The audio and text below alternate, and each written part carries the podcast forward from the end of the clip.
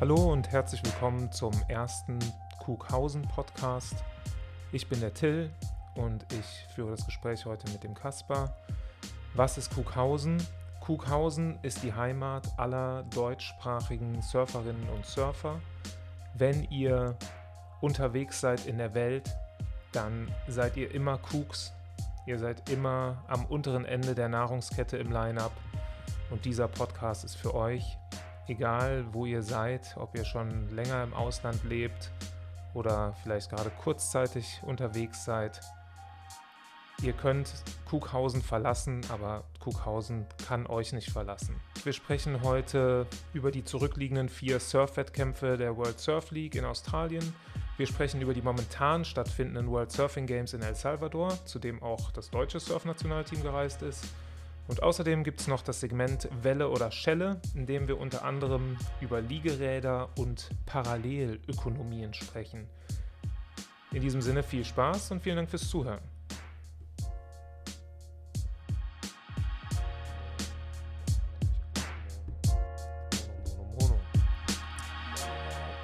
Sehr gut. Ja, Kaspar, herzlich willkommen. Ja, Kaspar, herzlich willkommen. Äh, zur ersten Folge des Kughausen Podcastes. Wie geht es dir? Es ist mir eine Ehre dabei zu sein. Es geht mir ganz gut. Das ist wunderbar. Die Sonne scheint. Ich ähm, frage mich, was hast du heute für dein Land getan? Ähm, äh, ich habe äh, auf jeden Fall nichts gegen mein Land getan. Vielleicht ist das schon das meiste, was ich dafür getan habe. Ich habe äh, mich der Kultur gewidmet, was mein Beruf ist und habe das ziemlich gut gemacht, glaube ich. Sehr gut, herzlichen Glückwunsch dazu. Ähm, der Grund, warum ich frage, ist natürlich klar. Im Moment haben wir die äh, ISA World Surfing Games in El Salvador ähm, am Strand von El Sunsal und ähm, La Bocana. Und da ist unser Team Kughausen am Start, Team Deutschland. Und darüber wollte ich heute mit dir sprechen und ich wollte auch mit dir sprechen, und damit werden wir auch anfangen, über die zurückliegenden ähm, World Surf League Events in Australien. Hast du dir das ein bisschen angeguckt? Ja, habe ich gemacht. Ich habe mich da äh, teilweise durchgequält, muss man sagen. Aber als passionierter Surfer, der auch seit zwei Jahren nicht mehr im Wasser war, guckt man sich sowas natürlich trotzdem an. Auch wenn es teilweise echt äh, boring war. Ja, das stimmt leider. Man muss dazu sagen, ähm, die World Surf League stand unter Druck. Im Wir haben dieses Jahr beschlossen, die Saison im Dezember anfangen zu lassen, nachdem sie die ganze 2020er Saison haben ausfallen lassen müssen und haben dann in Pipeline gestartet im Dezember, was sehr untypisch ist, weil normalerweise in Pipeline das Saisonfinale ist am Ende des Jahres. Das heißt, die 2019er Saison endete in, Pipe, äh, in Pipeline auf Hawaii. 2020 hat nicht stattgefunden und die 2021er Saison begann dann in Pipeline. Das da ging natürlich mit einem Knüller los direkt. Da ist äh, die Spannungskurve, also ist schwierig, das noch zu toppen, ne? Dann, wenn man da anfängt. Auf jeden Fall ist das schwierig und es ist halt auch immer ein perfektes, ein perfekter Abschluss gewesen, das als letztes Event zu haben, weil du ja das Beste zum Schluss hattest. Da war halt nochmal der Proving Ground, das hat so was Endkampfmäßiges, diese Welle, die ja. so viel Konsequenz hat wie kaum eine andere. Ja. Dieser, das war jetzt ein bisschen verloren gut, sie haben es versucht, äh, da stattfinden zu lassen. Dann, äh, das war natürlich schwierig noch im Dezember mit Corona-Protokoll und allem. Just haben sich dort auch Leute aus dem Team mit Corona infiziert und an den allerbesten Tagen im Dezember, wo diese ganzen kranken Edits entstanden sind, ja. von John John Flores, Mason Ho, Jamie O'Brien, wie sie alle heißen, äh, wirklich die besten Tage des Jahres das konnte alles nicht in den Contest äh, einfließen, weil die halt da den Contest dann unterbrechen mussten. Ja, und wenn ich mich recht erinnere, war das ja auch irgendjemand, der sich da infiziert hat, hat da so Head-Stuff, ne? Also nicht irgendein äh, Surfer oder so, sondern irgendjemand, der quasi das auch alles im Homeoffice hätte machen können, von Kalifornien oder was weiß ich wo. Ja, Das war ein tatsächlich. bisschen prekär. Tatsächlich war das nicht irgendwer, sondern das war ähm, Eric Elo Logan, der der CEO von der World Surf League ist und der da im Grunde genommen überhaupt nichts zu suchen hat, weil Ja. er nämlich kein Contest Director ist, sondern tatsächlich äh, ja ein, ein Pixelschubser im Büro. Der hat Ja. da eigentlich gar nichts zu suchen. Aber gut, er war vielleicht auch gar nicht der Erste, der sich's geholt hat. Man weiß nicht genau. Wie auch immer, äh, in Pipe haben sie es dann irgendwie zu Ende gebracht. Weißt du noch, wer gewonnen hat? Medina, oder? Pipeline Ja. hat natürlich John. Fragst du mich das jetzt ernsthaft? Pipeline hat Flores, äh, John John Florence, nicht Flores, Florence gewonnen. Nee, Das müssen erste, das erste Mal. Wir, nee, das müssen wir kurz nachgucken. Ja, bist guck du, mal nach. Bist du dir sicher? Ja, da muss ich aber nicht nachgucken. Da bin ich mir aber sowas von sicher. Guck mal, ich verspreche mich schon so äh, schockiert bin ich davon, dass du das nicht weißt. Ja, da bin ich jetzt tatsächlich, ich bin, äh, ich war mir sicher. Schlecht vorbereitet. Ja. ich war mir sicher, dass das so, was haben wir hier? Results. Ähm, Quarterfinals, Final. Medina gegen Florence war das Finale, recht. aber sowas von. Du hast natürlich recht. Es war super knapp. John John Florence hat gegen Gabriel Medina gewonnen. Medina zweiter Platz. Äh, auf den kommen wir noch zurück, weil der wirklich einen wahnsinnigen Lauf hat. Okay, John John Florence hat zum ersten Mal Pipeline gewonnen. Ja. Du hast recht, er hat schon die Triple Crown gewonnen, aber Pipeline hatte er bisher noch nicht gewonnen. Okay, danke für die Korrektur. Ja, dann äh, gab es Corona, Welle Nummer zwei und Surfen wurde erstmal abgesagt. Es sollte eigentlich noch ein Event geben in Sunset. Das musste abgesagt Ja. werden. Alle Contests mussten nach den Vorfällen von dem Pipeline-Contests auf Hawaii abgesagt werden. Und dann haben, hat äh, die WSL dieses Paket geschnürt, vier Events in Australien zu machen. Ähm, da hatten sie irgendeinen Mastermind, ich habe jetzt gerade den Namen vergessen, der sich da mit allen Autoritäten auseinandergesetzt hat. Und so kam es zu diesen vier Contests äh, in Newcastle, in Narrabeen, in Margaret River, der ist ja normalerweise auch auf der Tour, und in, auf Rottnest Island. Weißt du zufällig, warum nicht äh, die klassischen Tourspots gewählt wurden? Also warum nicht Bells Beach und Snapper Rocks? Ja, das war so, dass die Gemeinden da vor Ort äh, gesagt Wollten haben, das ist uns zu heiß Okay. und es war Corona und ja, wir müssen uns ja auch zurückerinnern zu dem Zeitpunkt, als sie es verhandelt haben, das wird im Januar, Februar gewesen sein. Da war halt global Corona noch an einem ganz anderen Punkt als jetzt mittlerweile. Und genau, was ich ganz lustig finde, ist, dass alle vier Contests in Australien von Rip Curl gesponsert worden sind. Rip Curl war, dann, war davor eigentlich fast schon raus aus diesen Event-Sponsorings. Und äh, ich hatte so das Gefühl, die World Surf League hat halt händeringend nach einem Sponsor gesucht. Und ich glaube, die Rechte für, den, für, diese, für, diese, für dieses Sponsoring, für diese, diese Namensgebung der Events waren dieses Jahr so günstig wie nie. Und deshalb, pass auf, eine steile These. Deshalb ähm, hat man auch wieder so ein Search-Event gemacht, was ja eigentlich gab es das ja gar nicht mehr. Und das war ja, wolltest du da auch drauf hinaus? Ich wollte darauf nicht hinaus, aber es ist ein guter Punkt. dass das ähm, quasi, man hat gesagt, okay, wie viel könnt ihr zahlen für, oder ne? Und dann haben die gesagt, hm, ja, und dann hat man sich irgendwie geeinigt und gesagt, gut, wir nehmen ein bisschen weniger Geld, aber dafür ähm, machen wir noch den, den Search-Event noch dazu. Ja, das kann gut sein. Ich äh, habe auf jeden Fall gedacht, was für ein genialer Schachzug von Rip Curl. Einfach paff, einmal den Stempel da drauf zu drücken.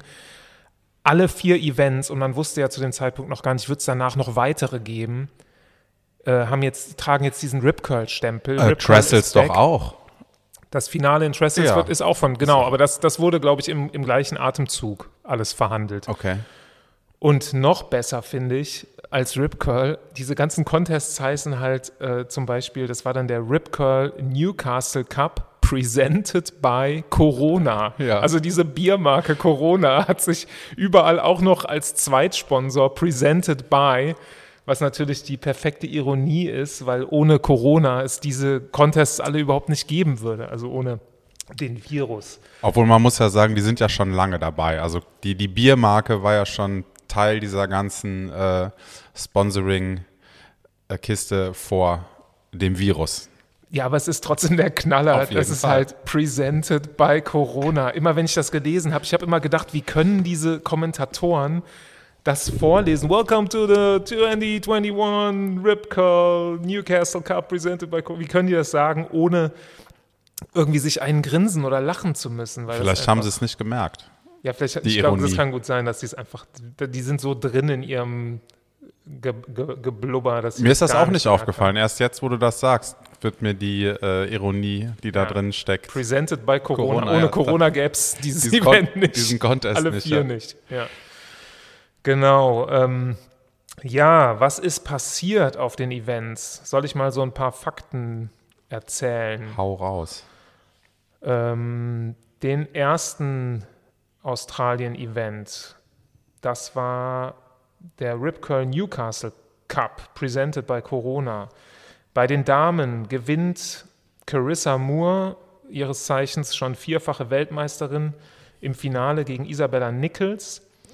Eine Surferin, äh, eine junge Surferin, die bei dem Event sehr eindrucksvoll sonst noch war, ähm, Carolyn Marks, auf die ich auch noch zurückkommen möchte ganz junge äh, Kalifornierin, die zum ersten Mal auf der Tour dabei ist. Ist die, ist die 16 oder 17, irgendwie sowas? ja, ja, die ist super. ne? jung. Die ist, super. ähm, sieb, die hat sich, glaube ich, mit 17 qualifiziert Okay, und ja. ist jetzt halt, genau, weil 18 oder ist 19 jetzt so, 19, aber, weil die eine Saison ausgefallen ist. okay. Und ist erst äh, knapp im Halbfinale, oder kann auch, nee, ich glaube, es war deutlich gegen Carissa Moore, der späteren Gewinnerin des Events, äh, rausgeflogen. Das ist auf jeden Fall, war für mich eine spannende Geschichte bei den Damen bei dem Wettkampf. Ähm, der, bei den Herren war es Italo Ferreira im Finale gegen Gabriel Medina. Das war ähm, auch relativ eindeutig, wenn ich mich recht erinnere. Italo Ferreira hat wieder eine absolute Airshow da abgezogen. Und ähm, was ich da noch bemerkenswert fand bei den Herren, Morgan Sibilic, ein ganz junger Australier, der auch seine erste Saison auf der Tour ist, ist bis ins Halbfinale gesurft und hat in der Runde der 32 John John Florence rausgeworfen. Ja. Und äh, wenn man sich vorher überlegt hat, ja, wer wird denn so am Jahresende in den Top 5 sein? Da gibt es ja dieses neue Wettkampfformat, dass äh, die besten fünf nach den ganzen Events vor dem Finalevent eben das Finalevent als Finale surfen sozusagen. Also wer da erstplatziert, zweitplatziert, drittplatziert, ist letztlich egal. Sie sind alle gleich an diesem Finaltag. Und auch der Fünfte kann dann noch Erster werden. Ist ein Ähm, bisschen schwieriger für den, ne? aber Genau, der muss ein paar Heats mehr surfen, als äh, das muss aber kein Nachteil sein. Darüber können wir, äh, Ja. können wir ja nachher noch mal ein bisschen, da können wir noch ein bisschen äh, mehr drauf eingehen.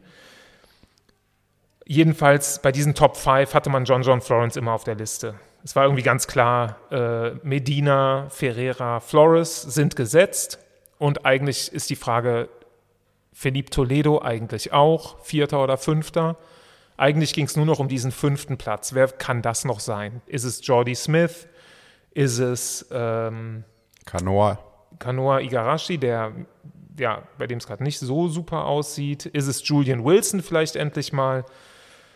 Ja, ähm, genau. Aber Morgan Sibilic hat äh, schon in der Runde der 32 äh, John John rausgeschmissen. Das fand ich ziemlich spektakulär. Auch beeindruckend rausgeschmissen. Also das war keine knappe Kiste. Der hat, äh, der hat gesurft. Also man hätte es eigentlich andersrum erwartet so ein bisschen. Man weiß auch nicht, wie, also es ist immer blöd, ne? wenn der Tennisspieler sagt, der Platz war schuld, aber das waren natürlich auch keine klassischen äh, Florence-Wellen. Ich hatte so ein bisschen den Eindruck, der kommt da aus Hawaii. Man hat diese ganzen Clips gesehen aus 2020, was der da alles gemacht hat und der hat auch super gut in kleinen Wellen, also in kleineren Wellen performt. Also da waren jetzt nicht so, nicht nur diese klassischen ähm, Sunset, äh, Pipeline natürlich und Outer oder irgendein Outer Reef ne, dabei, sondern auch tatsächlich kleinere Wellen.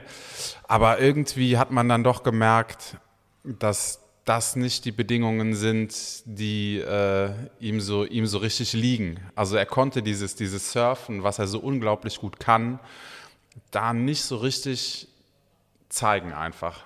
Ja, mein Eindruck war ein bisschen, äh, John John Florence hatte nicht so hundertprozentig Bock auf diese Events. ja, also auf die, ja, wenn, wenn die Wellen waren äh, jetzt gerade bei diesem ersten Contest ähm, in Newcastle, am allerersten Tag waren die so schlecht. Ja, es war so schlecht. Das war kein CT-Event, das war eher so äh, Qualifying Series. Wenn überhaupt. So, ja. und, und er war halt äh, in der Runde der 32 waren die Wellen nicht mehr so schlecht, da waren sie eigentlich schon okay. Aber es war halt schon so ein bisschen äh, zwei Turns und ein Abschlussmanöver und dann war die Welle vorbei. Das war eigentlich der ganze Contest. Sibylik Morgan Sibilic, der junge Australier, hat das super gemacht. Der ja. war richtig on fire. Ja, ich wollte ihm da auch nicht die Butter vom Brot nehmen. Also Und der hat das auf jeden Fall richtig gut völlig gemacht. völlig verdient gewonnen. Äh, John Frage. John Florence war da mehr oder weniger chancenlos. Der andere sah einfach viel besser aus. Und auf Morgan Sibilic äh, werden wir auch noch zurückkommen. Der hat nämlich äh, auf diesem ganzen Australian Leg sehr gut abgeschnitten. Mhm. Dann machen wir nämlich weiter mit dem Narrabeen Classic. Äh, da hat äh, besagte Carolyn Marks bei den Damen im Finale die er, sehr viel erfahrenere Brasilianerin Tati Weston Webb besiegt. Und äh, ja, Weston Webb ist jetzt auch keine, kein unbeschriebenes Blatt. Die hat auf dem Weg zum Finale unter anderem Carissa Moore, die Weltmeisterin, und Sally Fitzgibbons ausgeschaltet. Mhm. Also auch eine sehr und wird starke. ja auch noch einen Contest gewinnen. Genau, eine, eine, eine ja. sehr starke Wettkämpferin. Aber eben Carolyn Marks, die ganz junge Kalifornierin, äh, die wir gerade eben schon hatten, hat diesen Narrabeen Classic gewonnen. Im Finale bei den Herren hat Medina gegen Connor Coffin gewonnen. Wie ist der eigentlich ins Finale gekommen? Hm. Das fragt man sich bei dem irgendwie immer, wie der eine Runde weiterkommt. Äh, der hat schon, also der hat halt keinen großen Sack voller Tricks, so, ne? Aber der hat halt zum Beispiel eine unglaubliche Backhand. Also das kann der schon, der kann da in einer super steilen Welle das Brett auf 12 Uhr und dann freier Fall runter und hat dann unten auch noch mal die Beine für einen fetten Bottom-Turn und nochmal so ein Ding da oben rein zu zimmern. Also, und vielleicht in einer tricky End-Section auch nochmal irgendwas zu machen. So, also das, äh, das kann er. Das kann man ihm, das kann man ihm, glaube ich, nicht absprechen. Und auf der Vorhand, das, also auf der äh, Vorhand, Frontside. sagt man, Frontside, das das Gleiche. Also ja. das ist so. Also Connor Coffin hat äh, unbestritten ein sehr, sehr starkes Rail-Game. Ja. Er kann super gut Rail-to-Rail surfen mit Geschwindigkeit, mit voller, das ganze Brett liegt im Wasser. Aber man muss auch sagen, er war im Viertelfinale gegen Italo Ferreira, wo es den größten Aufreger dieses Events gab. Hmm, he was lucky. Wo Italo Ferreira den krassesten ja. 360 Air gesprungen ist und, und auch gelandet ist. Aber er ja. ist halt nicht auf dem Weißwasser gelandet, sondern so ein bisschen davor und war dann so ein bisschen wie am Stolpern und musste dann vom Weißwasser eingeholt werden und stand dann zwar noch, aber die Judges haben gesagt, nee, das war incomplete. Was ganz lustig ist, weil in demselben Contest Jordi Smith in einer sehr frühen Runde genau das Gleiche gemacht hat. Jordi Smith ist jetzt nicht der Typ, den man mit großen Airs in Verbindung bringt, deswegen haben sie es ihm da irgendwie durchgehen lassen. Also ich weiß noch, das hat sich für mich komisch angefühlt. Ferreira war dann raus. Er hat dann sein Brett zerschmettert äh, in, ja, der, das, in der ja, Umkleide. Ja, oben, der war richtig sauber, ja. Hat dann aber sich danach nicht irgendwie negativ geäußert oder so, sondern war total positiv und genau, also den Typ kann so schnell nichts umhauen. Ähm, Morgan Sibilic hat es bei dem Event äh, bis ins Viertelfinale geschafft wurde da von Medina geschlagen, hat auf dem Weg dahin äh, vorm Viertelfinale in der Runde der 16 wieder John John Florence geschlagen und zwar noch deutlicher als beim ja. ersten Contest. Ja.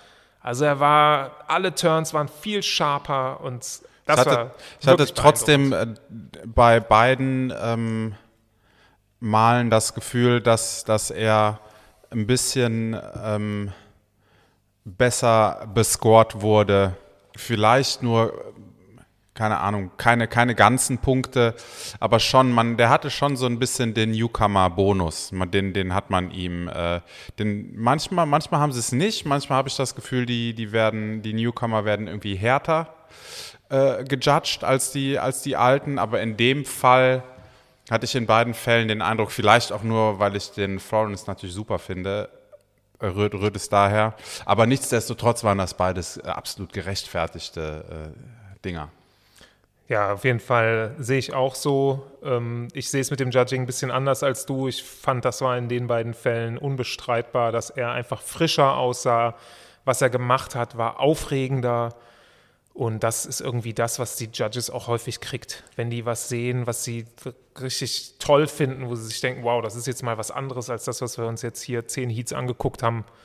Und das hat morgen Sibylle gebracht, ist dann gegen den äh, Event-Sieger im Viertelfinale rausgeflogen, gegen Medina.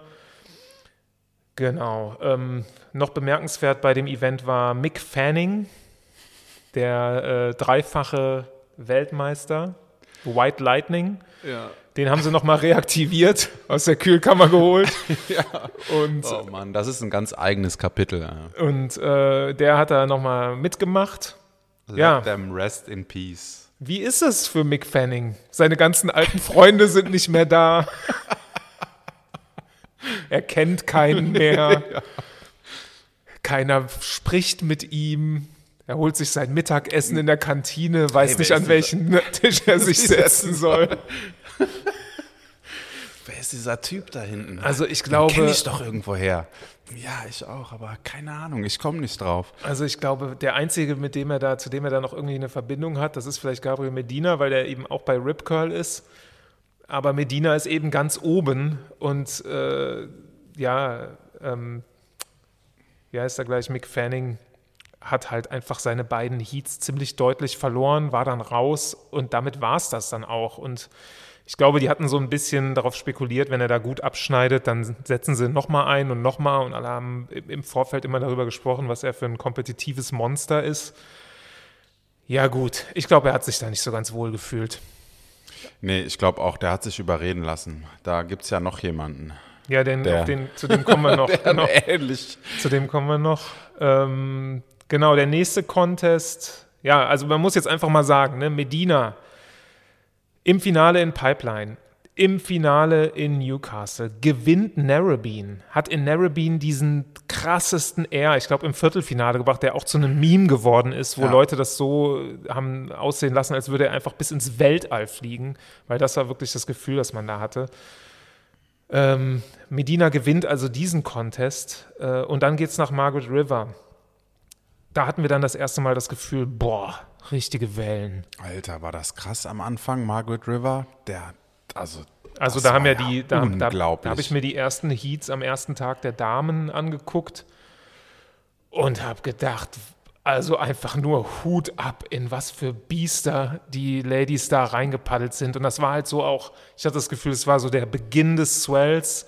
Da war noch mal so ja. die extra Portion Chaos mit dabei. Ja, auf jeden Fall. Es war überhaupt nicht berechenbar. Es war, äh, also war einfach für, für, für ein Riff geradezu peaky, hier mal, da mal. Und äh, ja, also das war auf jeden Fall super heftig. Also ich war super beeindruckt, direkt von Anfang an, äh, was, die, was die Ladies da abgezogen haben. Ich habe äh, die ersten Heats, da habe ich gesehen, Tatjana Weston Webb, die den äh, Event dann auch später gewonnen hat, die wirklich völlig angstfrei war die sich da in alles reingezogen hat. Auch Stephanie Gilmore sah in diesem frühen Stadium sehr gut aus. Äh, Gilmore ist dann auch bis ins Finale gekommen, wurde da von Weston Webb besiegt, äh, die wirklich, also Tatjana Weston Webb mit einer dominanten Performance über den gesamten Event. Die, ihre Scores waren einfach teilweise doppelt so hoch wie die ihrer Kontrahentinnen. Und auch Gilmore sah, Gilmore ist eine sehr stylische Surferin, aber Weston Webb hat da ihr Power Game gebracht und das war, ja, das war einfach ein, das war so ein richtiges Ausrufezeichen. Das war eindeutig. Und genauso eindeutig war das Finale der Herren, äh, das hast du vielleicht auch noch im Kopf, Felipe Toledo gegen Jordi Smith. Hättest du das so erwartet? Nein. Also wenn man dir vorher gesagt hat, im Finale sind Jordi Smith und Felipe Toledo, was hättest du gesagt, wer von den beiden ist der Power Surfer? Ja, ich, also ganz klar äh, Jordi Smith, ne? überhaupt gar keine Frage. Der ist natürlich ähm, der, der Power Surfer von den beiden. Aber man hat ja auch ähm, in der äh, nicht stattfindenden Saison ähm, 2020 so ein bisschen sich mit den Leuten beschäftigt und da hat der äh, Toledo schon auch da in, in Trestles, der wohnt da glaube ich mittlerweile auch, ne, irgendwo. Ja, der wohnt in San Clemente, soweit ich ja, weiß. Also der hat da natürlich auch die Skills gehoned so ein bisschen. Das ist nicht. Äh, Aber Felipe Toledo hat auch ein Kind gekriegt und hat auch der die ist berühmten, ein kleiner, Der ist ein kleiner Mops geworden, auf jeden Fall. Und hat auch die berühmten äh, ja, 10 Kilo Vaterspeck angesetzt. Deshalb geht das halt nicht mehr in die Luft so einfach. Der ja, vielleicht das war das gut für sein Rail-Game. Vielleicht ja. war das genau das, was, was ihm noch gefehlt hat. Ja, aber hat. da ist natürlich trotzdem immer noch eigentlich eine, eine Welt dazwischen bei den, bei den beiden. Also wenn man das mal ähm, und ja, das ist dann, glaube ich, der Kopf. Also eigentlich hätte der, der äh, Smith das gewinnen müssen oder nicht müssen, aber der hat eigentlich alle, alles auf seiner Seite gehabt und das, er hat sich selber im Weg gestanden da. Das glaube ich auch also, und das war auch mein Gefühl. Bei Jordi Smith sah in diesem Finale alles so aus, als würde er total safe surfen und Toledo hat es voll raushängen lassen. Der hat so krasse Hacks da gemacht im Finale. Ich fand und so viel Spray nach oben raus. Jetzt kommt lassen. das Finale gerade zurück, so richtig. Und ich erinnere mich an die Welle, mit, er, mit der er die äh, Führung übernommen hat. Und ich fand die völlig überscored. Also da hat er irgendwie so ein, so ein Snap gemacht in der Mitte von der, von der, von der Welle. Ja, daran erinnere ich mich auch. Ähm, und das war zwar ein mega fettes Man Manöver irgendwie, also mega fett im Sinne von, da war viel Kraft im Spiel, da war viel Spray, der da geflogen ist, der hat das gestanden, aber das war jetzt an dieses Manöver, an der Stelle von der Welle, das war so ein bisschen wie, ja gut, kann man jetzt ein Hack auch einfach so irgendwo hin machen oder muss der nicht mehr in die Pocket? Also ja, das und ist, ja. dann hat er dafür so einen super fetten Score bekommen und ich habe mir gedacht so, hm, also ich fand, da hat man ihn, ihm das so ein bisschen geschenkt auch, das, äh, den, den Gewinn. Ja, ich glaube, das war auch so relativ in der Mitte des Heats. Und, ja, war, äh, ja klar, danach ist. Und dann, äh, ich weiß noch genau, wovon du sprichst. Er, er ist im Grunde genommen. Und der hat das ja zweimal auf der Welle gemacht, glaube ich. Oder ist, sogar. Ja. ja ich glaube, das war nur der eine. Ja? Er, er, er macht seinen ersten Turn, kommt dann zu weit aufs Wellenface raus und macht dann so einen richtigen Power-Hack, aber eben genau wie du sagst, in der Mitte des Wellenfaces. Ja. Und im Grunde genommen war das so eine Art Repositionierung, weil ihn dann die Welle eingeholt hat und er dann wieder in einen tiefen Bottom-Turn gehen konnte. Aber du hast natürlich recht, äh, für dieses Manöver hat er die Punkte eigentlich nicht verdient. Und das war eine 8 oder so, ne? Eine Welle. Ja, das war das auf war jeden schon Fall richtig, der, diese Welle, ich meine, die, die, die anderen Carves, die er gemacht hat, waren auch richtig gut ob er jetzt für diesen Hack äh, das gekriegt hat oder nicht. Es hat bestimmt die Judges ein bisschen beeindruckt, weil halt wirklich sein Brett komplett in die falsche Richtung stand für einen kurzen Moment. Aber du hast natürlich recht, so ein Turn gehört nach ganz oben in der Welle und sollte da auch gute Punkte kriegen. Ähm, Jordi Smith auf dem Weg ins, ins Finale hat äh, Griffin Colapinto im Halbfinale besiegt und äh, Toledo hat äh, diesen Matt McGillivray den jungen Australier besiegt im Halbfinale. Beide Surfer, äh, die ganz okay abgeschnitten haben auf dieser Australian Leg. Also Cola Pinto äh, hat, ja. hat auf jeden Fall ganz gut abgeliefert. McGillivray ist, glaube ich, zweimal recht früh ausgeschieden, aber eben in diesem Event weit gekommen. Und genau, was auch noch, was man auch noch erwähnen muss, ist, John John Florence hat sich verletzt in Margaret River. Mal Schon wieder. wieder. Ja. Ähm, und zwar in der Runde der 16 in seinem Heat gegen Patterson Crisanto irgendwie das Knie verdreht, hat den Heat noch zu Ende gesurft, hat ihn auch gewonnen. War dann aber nicht im Viertelfinale anwesend, sodass Colapinto da einfach so durchkam. Und für ihn ist die Saison jetzt auch beendet. Olympia ist in Gefahr. der aufregendste Surfer der Welt liegt irgendwie mit einem dicken Knie zu Hause in Hawaii. Was machen wir denn damit? Ja, das nimmt auf jeden Fall ganz schön äh, Spannung aus der Tour, ne? Also, weil du hast da so jemanden wie Medina und der, wenn man jemanden hat, der so überragend ist, dem muss man einfach äh, jemanden entgegensetzen, bei dem man auch nicht weiß oder der, der dieses gleiche, äh, der diese, die, diese gleiche Aufregung bei dir hervorregen kann, wenn du den siehst, der ist als nächstes im Heat und du willst unbedingt diesen Heat gucken und das ist nun mal, der ultimative Heat ist nun mal Medina gegen Florence. Das ist das, was man sehen will.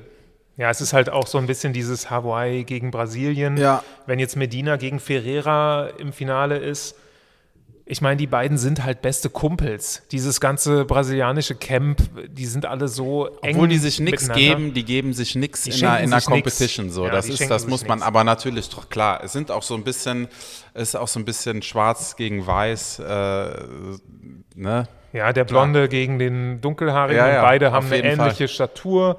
Beide sind super jung Weltmeister geworden. Es sind einfach John John Und Florence und Gabriel Medina. Es sind auch die kompletteren Surfer. Also Sind die komplettesten möchte, Surfer, Also so, da gibt es überhaupt nichts, aber wenn es an The Rail geht, dann ist der ähm, Florence ein bisschen vorne. Wenn es in die Luft geht, ist vielleicht der Medina ein bisschen vorne. Und ähm, das ist bei Medina und Ferreira oder bei allen anderen Matches halt eben nicht so. Äh, Nee, absolut. Da können wir ja gerne äh, abschließend äh, gleich nochmal drüber sprechen. Ähm, ja, John John Florence hat ein dickes Knie, wurde operiert, äh, ist zuversichtlich, was Olympia angeht. Ich weiß nicht, ob er fit genug wird, um dann in sehr mittelmäßigen Wellen da in Japan zu competen. Ich sag mal, für das Knie ist es ja auch nicht unbedingt einfacher, in kleinen Wellen zu surfen, als in großen. Im Gegenteil, also wenn alles gut läuft, äh, ist natürlich in einer großen Welle dein Knie safer, als wenn du da in so einer kleinen Welle irgendwie einen, äh, einen Score herstellen musst und dich dafür, weiß ich nicht, wie weit aus dem Fenster lehnst. Ne? Ja, du verrenkst deinen Körper einfach ganz anders. Wenn, äh, ich meine, der wird immer seine Beine gut trainieren, der wird auch jetzt äh, bestimmte Sachen machen, schon um seine Muskulatur zu trainieren. Und wenn du dann so einen Turn in einer großen Welle einfach mal wegstehen kannst und durchziehen kannst und deine ganze Oberschenkel- und Unterschenkelmuskulatur ist da mit beteiligt, ist das was anderes, als wenn du in einer kleinen Welle irgendwie einen völlig verdrehten Korkenzieher eher springen musst, um halt ein bisschen auf die Punkte zu kommen. Ja. Ist, Ja. Auch nicht, ist auch nicht sein Ding. Also ich finde das auch ähm, immer so ein bisschen äh, langweilig, muss ich sagen. Die, diese fabrizierten, äh, fabrizierten Punkte, ne? Diese fabrizierten, fabrizierten Scores. Ja, Ja, gut. ja.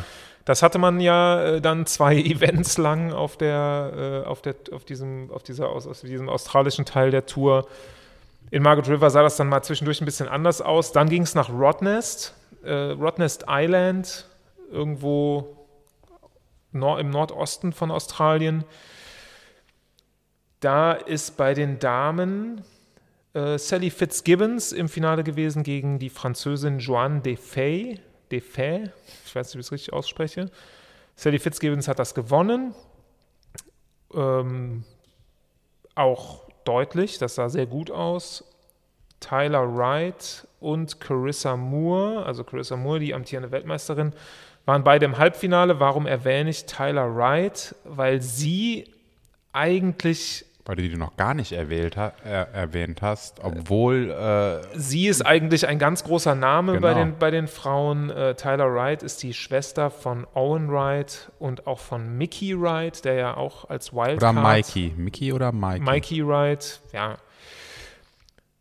Und ähm, sie ist eigentlich eine Titelanwärterin, sah aber überhaupt gar nicht gut aus. Sie hat Pipeline gewonnen im Dezember, total dominant und ist dann äh, bei diesen drei Events immer sehr früh ausgeschieden äh, vor Rottnest. Und man fragt sich so ein bisschen, warum. Äh, sie hatte irgendwie zwischendurch mal so ein Reveal mit ihrem Vater, dass er sie immer so unter Druck gesetzt hätte, es als Surferin zu schaffen und so Okay. weiter. Das äh, und gleichzeitig hatte sie damit zu tun, ähm, sie hat sich sehr eingesetzt für Black Lives Matter und hat sich hingekniet äh, bei ihrem, beim Pipeline-Event, meine ich, vor ihrem Heat. Also hat das alles sich noch mit auf die Fahnen geschrieben, was ja auf jeden Fall lobenswert ist. Aber die World Surf League hat das halt auch so sehr vereinnahmt. Und ich glaube, sie war dann so in dieser Rolle der Social Justice Fighterin und hatte noch so diese persönliche Geschichte mit ihrem Vater. Und ich weiß nicht, ob sowas dann nicht mental sich auswirkt. Ja, ist auf jeden Fall ein dickes Brett, was man dann bohren muss, ne? Wenn also man, man, hat dann einfach sehr viele Themen, die man mit ja. sich rumschleppt, die nicht viel mit Surfen zu tun haben. Und ja, wer weiß, wie sie da nochmal rausfindet, aber schön, dass sie es äh, in Rodnest bis ins Halbfinale geschafft hat. Äh, Carissa Moore eben auch wieder bis ins Halbfinale. Die hat sowieso, Carissa Moore, in allen Events gut ausgesehen, hat ja den einen Contest gewonnen, in allen anderen ist sie sehr weit gekommen. Also Glückwunsch dazu. Bei den Herren war wieder Medina im Finale, hat da Morgan Sibilic, den äh, jungen Australier, über den wir schon gesprochen haben, sehr deutlich besiegt. Also Medina war da on point. Medina hat im Halbfinale zudem Italo Ferreira äh, Genauso äh, super dominant. Dominant auch, ja. Italo Ferreira war mein Gefühl im Halbfinale in Rottnest. Versucht immer wieder ein R, versucht immer wieder ein R. Es klappt nicht, es klappt nicht. Er fällt hin, er steht ihn nicht, er rutscht weg. Kommen wir wieder zurück zu meinem ähm, How to Manufacture a Score Thema, das ist dann auch einfach Mist mit diesen Airs die ganze Zeit. Also so sehr sie auch zum Surfen dazugehören und so schwierig sie auch sind und so respektabel, das ist so ein unglaublich schwieriges Manöver in so einer Drucksituation so äh, konstant zu beherrschen so lame ist das, wenn jemand das immer und immer wieder versucht und das nicht klappt. Ich meine, das war mit Julian Wilson in, in, in dem Heat, in dem er verloren hat, war das ja was ähnliches. Dann ist es immer irgendwie so ein bisschen Last Resort, fetter Air, wenn man das in seinem, äh, ne, wenn, wenn du das in deiner Agenda hast. Und dann nervt mich das auch. Ja, man hatte bei Italo Ferreira, oder ich hatte das Gefühl, er hat keinen Plan B. Ja. Also Medina. Ja, nee, du bist halt, du hast dann keinen, das ist ja schon quasi, du hast so dein Plan A ist, glaube ich, das gut zu kombinieren. Dein äh, Plan B ist, keine Ahnung, irgendwas. Und wenn du keinen Plan mehr hast, dann versuchst du halt jede Rampe zu nutzen, um einen fetten R irgendwie zu. Ja, aber das ist eben das Ding. Ich glaube eben, dass bei, das mag auf, auf viele Surfer zutreffen, aber ich glaube, Italo Ferreras Plan A ist, ich mache einen Frontside 360 oder ich mache einen Backside 360 und ich gebe einfach Vollgas auf der Welle und hau das Ding dann raus. Und Obwohl mir die, die Turns auch gut gefallen haben von dem. Der hat diese schönen doch, der hat dich schön durchgezogen. Aber nicht, aber nicht in Rodnest. Doch, der hatte ein paar schöne, fand ich. Ja? Wo der ja, doch, auch so mit beiden äh, Armen wie der. Früher hat das der ähm, Dave Rastovic immer so gemacht. Der hatte diesen, bei dem habe ich das das erste Mal gesehen. Der hatte diesen Turn, wo der so beide Arme. Dass er auf der Backside beide Arme ins Wasser legt. Genau, so beide Arme ins Wasser legt. Und das hat der, äh, hat er auch ein paar Mal gemacht. Das hat mir ja gut, du hast, du hast dir von Rodness mehr angeguckt als ich, äh, deswegen verlasse mich da jetzt mal auf dein Urteil. Im Finale war es auf jeden Fall so. Ja, nee, da war nichts davon zu sehen. Ferreira hatte keinen Plan B, Medina ist unfassbar krass top to bottom gesurft, ultra tiefe Bottom Turns und dann ab nach oben 12 ja. Uhr. Ja. Und das gleiche nochmal und das gleiche nochmal, ein Turn radikaler als der andere. Das mit einer Gelassenheit, Unglaublich. Du hattest nie das Gefühl, also bei Medina hast du ja, äh, bei, bei Ferreira, der ist immer so aufgeregt und ne, zu viel alles. Energie. Ja, und bei dem war das einfach super casual, äh, hat er das da gemacht. Ja. Da, du hattest nicht das Gefühl, dass das schon 100 Prozent waren, ne? Ja, auf jeden Fall. Das war auf jeden Fall ein sehr beeindruckender Abschluss dieses Events. Äh, noch erwähnenswert Morgan Sibilic, äh, den ich eben sehr lieb gewonnen habe äh, über diese Events hat es wieder bis ins, er hat ja bis ins Finale geschafft und hat im Halbfinale die Wildcard Liam O'Brien besiegt, der auch sehr beeindruckend gesurft ist. Ja. Als Wildcard in so ein Event zu kommen, als junger Australier, äh, Liam O'Brien, und dann bis ins Halbfinale zu kommen, Respekt. Die zweite Wildcard war Taj Burrow. Und Taj Burrow, äh, wir haben ja schon über Mick Fanning gesprochen. Majestätsbeleidigung zu lachen, wenn man Mick, Mick Fanning, also ich glaube, Taj Burrow hat ja seine Karriere äh, schon vor äh, Ja. Mick Fanning beendet, kam jetzt mit 42 nochmal da als Wildcard dazu. Taj Burrow, der beste Surfer der Welt, der nie Weltmeister wurde, So muss, man man einfach, ihn, muss ja. man einfach sagen.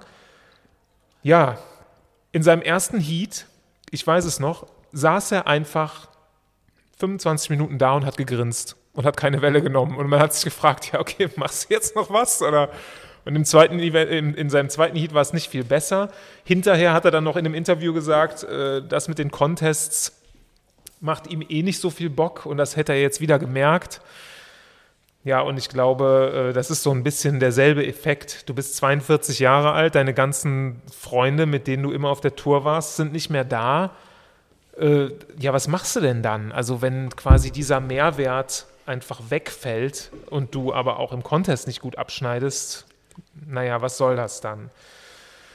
Also ich glaube auch, dass du da ähm, einfach verarscht wirst, so ein bisschen von den äh, Leuten, die dich da überreden, so einen Scheiß nochmal mitzumachen.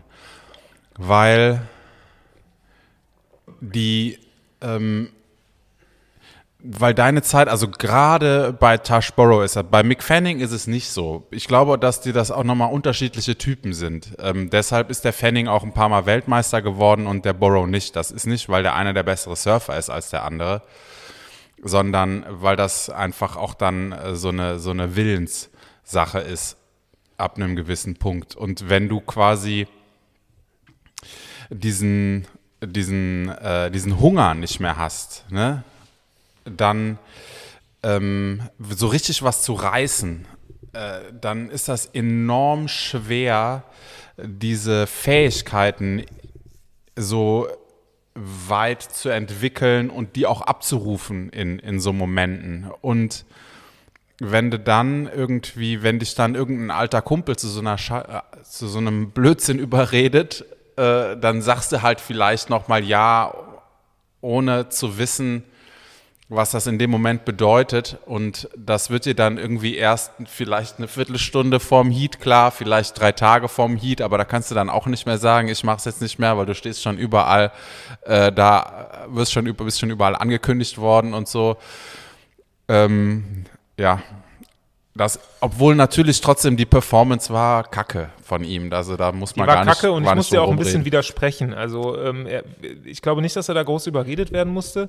Tash Burrow hatte Vielleicht hätte man ihn auch schützen müssen davor. Nein, nein, er hatte, er hatte nämlich einen ganz schönen Aufschwung kurz vorher. Ich weiß nicht, ob du dich erinnerst. Es gibt dieses, diese Serie des äh, Magazins, des Online-Magazins Stab, stabmag.com. Und die haben dieses Ding Stab in the Dark, Ja, wo ich natürlich sehr bekannte Surfer dann von äh, 20 verschiedenen Shapern Brett, also Performance-Bretter kriegen und dann aber nicht wissen, welches Brett von wem ist, alle ausprobieren und am Ende einen Gewinner küren. Und Tash Burrow war eben jetzt vor gar nicht so langer Zeit, ich glaube, das ist, das war vor diesem Event, waren vielleicht sechs Wochen, zwei Monate vergangen, war er eben der Star von Step in the Dark, war da eingesprungen für, Mick also Fanning? nicht für Mick Fanning, Nee. sondern für Kelly Slater.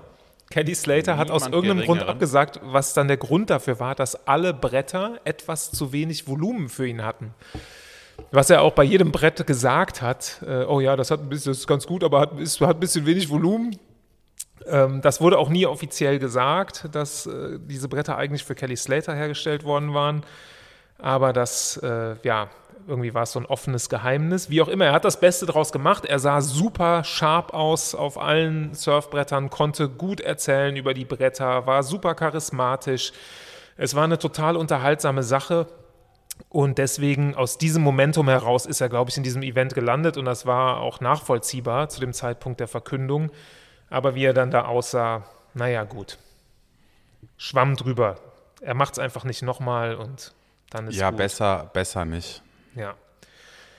Ich ähm, habe jetzt mal hier so fünf Schlussfolgerungen aufgestellt für diese vier Events in Australien. Und ich lese dir einfach vor und dann kannst du ja sagen, was du davon hältst. Ähm, diese vier Events, ich sag mal drei bis dreieinhalb von diesen vier Events, fanden in mittelmäßigen Bedingungen statt. Und mein, äh, ja, meine Aussage ist, dreieinhalb mittelmäßige Events ersetzen keine richtige Tour. Da stimme ich äh, voll und ganz zu. Ich möchte nur noch kurz äh, dazu hinzufügen, dass ähm, die ja immer behaupten, dass die Leute, die da surfen, die besten Surfer der Welt sind und die müssen natürlich auch in mittelmäßigen Wellen 1A aussehen. Ja, das stimmt. Aber die, das Credo der World Surf League ist eigentlich the best surfers in the world in the best waves of the planet oder irgendwie sowas. Das, ja, ja. Das okay. hatten wir halt einfach nicht. Ja.